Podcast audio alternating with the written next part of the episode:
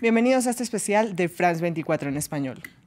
Cada día que pasa los llamados para frenar el calentamiento global se hacen más urgentes. Incluso el secretario general de Naciones Unidas, Antonio Guterres, describió como un infierno climático lo que le espera a la humanidad si no se toman acciones drásticas para lograrlo. Para entender cuáles son los actos más urgentes a llevar a cabo, nos acompaña Javier Peña, fundador del portal Hope en pie por el planeta, quien ha dedicado los últimos años a estudiar y divulgar los pedidos de la ciencia para preservar el planeta. Javier, el cambio climático va directamente ligado a las emisiones de gases de efecto invernadero. ¿Qué se puede hacer para frenarlas? El 90% de las emisiones de efecto invernadero que causan el calentamiento global se resumen en estos cinco ejes, de, mayor a menor. Eh, alimentación y uso de la tierra, que incluimos la deforestación, electricidad, industria, transporte y por último calefacción y refrigeración de edificios. Tenemos que poner en marcha una batería de soluciones para reemplazar las viejas prácticas intensivas en combustibles fósiles y destructoras de la naturaleza por técnicas más avanzadas que ya están disponibles y que además suponen toda una serie de ventajas económicas, sociales y ambientales.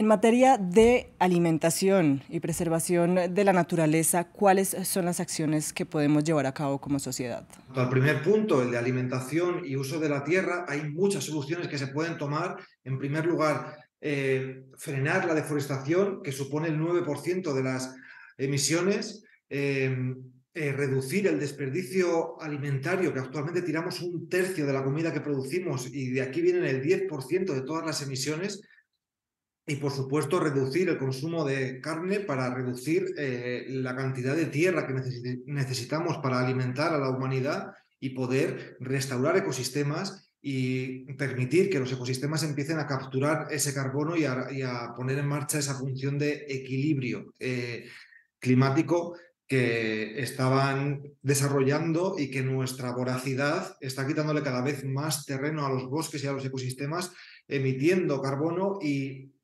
privándonos de, esa, de ese sumidero de carbono crucial que son los ecosistemas, los suelos, los bosques y, la vida en la Tierra. Llevamos décadas de pedidos de pasar de unas energías más contaminantes a base, por ejemplo, de energías como combustibles fósiles a unas energías más limpias. ¿Cuál es el paso que tenemos que dar para caminar de una vez por todas hacia el futuro? En cuanto en cuanto a electricidad, se da ya la paradoja de que las renovables, la energía solar y la eólica, son ya la fuente de energía más barata que ha existido jamás. Entonces estamos eh, en la situación de que aunque no hubiese crisis climática, habría que hacer esa transición energética hacia las renovables que ya se ha demostrado que son plenamente capaces de proveernos de toda, de toda la electricidad que demandan nuestras sociedades y además ahorrar energía y abaratar el coste de la electricidad y por tanto el coste de todo.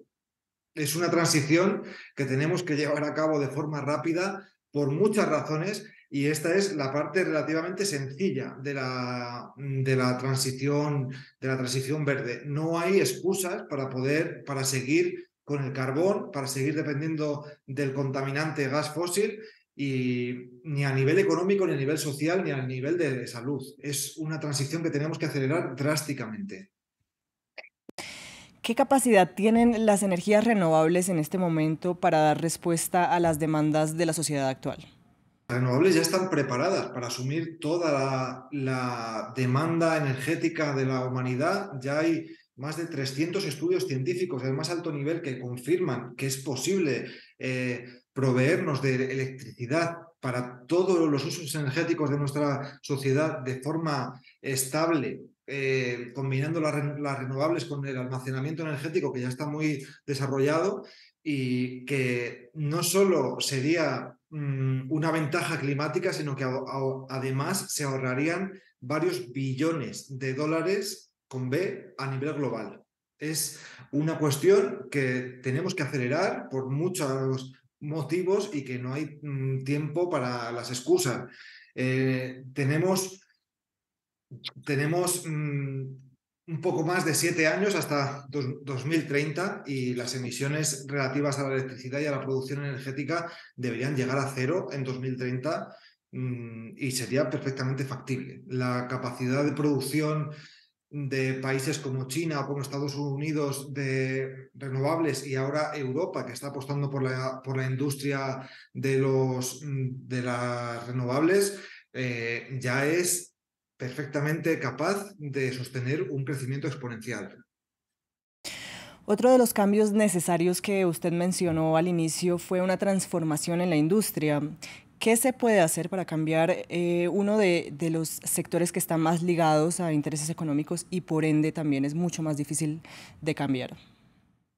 En cuanto, en cuanto a la industria, que representa el 21% de las emisiones de efecto invernadero, aquí tenemos eh, grandes oportunidades. En primer lugar, la apuesta por la economía circular, que es mucho más eficiente y tiene enormes ventajas que permitiría reducir nuestro ah, impacto ambiental de forma drástica.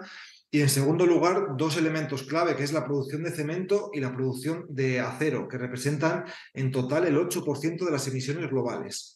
Aquí ya hay soluciones de producción de acero y de cemento que son o neutras o muy bajas en emisiones de, CO2 y es el momento de escalarlas y de reemplazar los elementos industriales antiguos por las nuevas técnicas y por el nuevo paradigma de salir de esta eh, visión de la producción de espaldas a la naturaleza, a una economía circular, a una, a una industria circular con, eh, inteligente mm, y con impacto que en algunos casos puede llegar a ser positivo sobre la eh, naturaleza y sobre, y sobre el clima. Tenemos todo un abanico de soluciones que implementar. Respecto al transporte, ¿hay ya soluciones alternativas que se puedan implementar a gran escala? En cuanto al transporte, ya estamos viendo que las medidas de eh, aumento del transporte público, de la movilidad ciclista en las ciudades y de conexión de las redes ciclistas con los grandes núcleos de transporte público permiten que la gran mayoría de nuestros desplazamientos se puedan hacer sin emisiones de efecto invernadero, con, con, con, con transporte público. Y luego estamos viendo ya como el coche eléctrico, los camiones eléctricos, los autobuses están eh, disparándose en muchas partes del mundo. En, Noruega ya son el 80% de las ventas de los nuevos vehículos son eh, eléctricos y estamos viendo cómo esta cifra se dispara en lugares que, en los que hasta ahora estaba un poco rezagada, como en China, que ya llegan al 30%.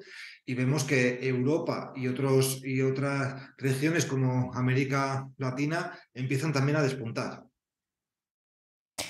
En países con estaciones, la calefacción y el aire acondicionado son factores altamente contaminantes. ¿Cómo puede influir la planificación de los edificios a bajar las emisiones que se producen en edificios de viviendas, oficinas u otros establecimientos?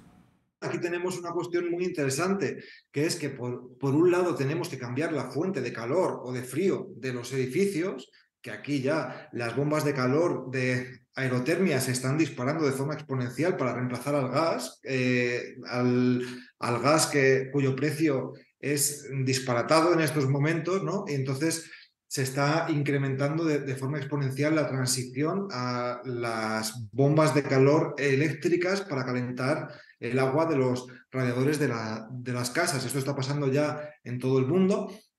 Y aquí hay otro elemento clave que es el de la rehabilitación energética que necesitamos transformar nuestras viviendas, eh, aislarlas del, exterior eh, con buenas ventanas, con aislamiento térmico, eh, para reducir el consumo, las necesidades energéticas en hasta un 90%.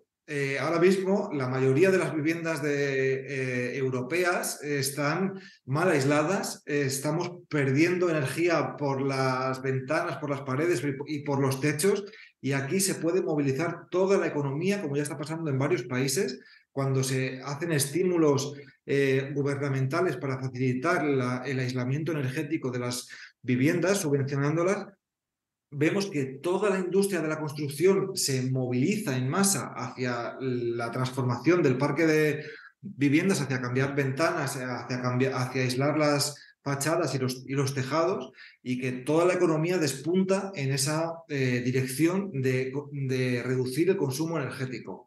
Aquí podemos reducir las emisiones de forma mmm, muy considerable y tenemos ya la hoja de ruta encima de la mesa, solo hay que seguirla. Así llegamos al final de nuestro programa. Le agradecemos a Javier Peña por estar con nosotros en esta entrevista y a ustedes por acompañarlos. Los esperamos con más información en France24 y france24.com. Hasta pronto.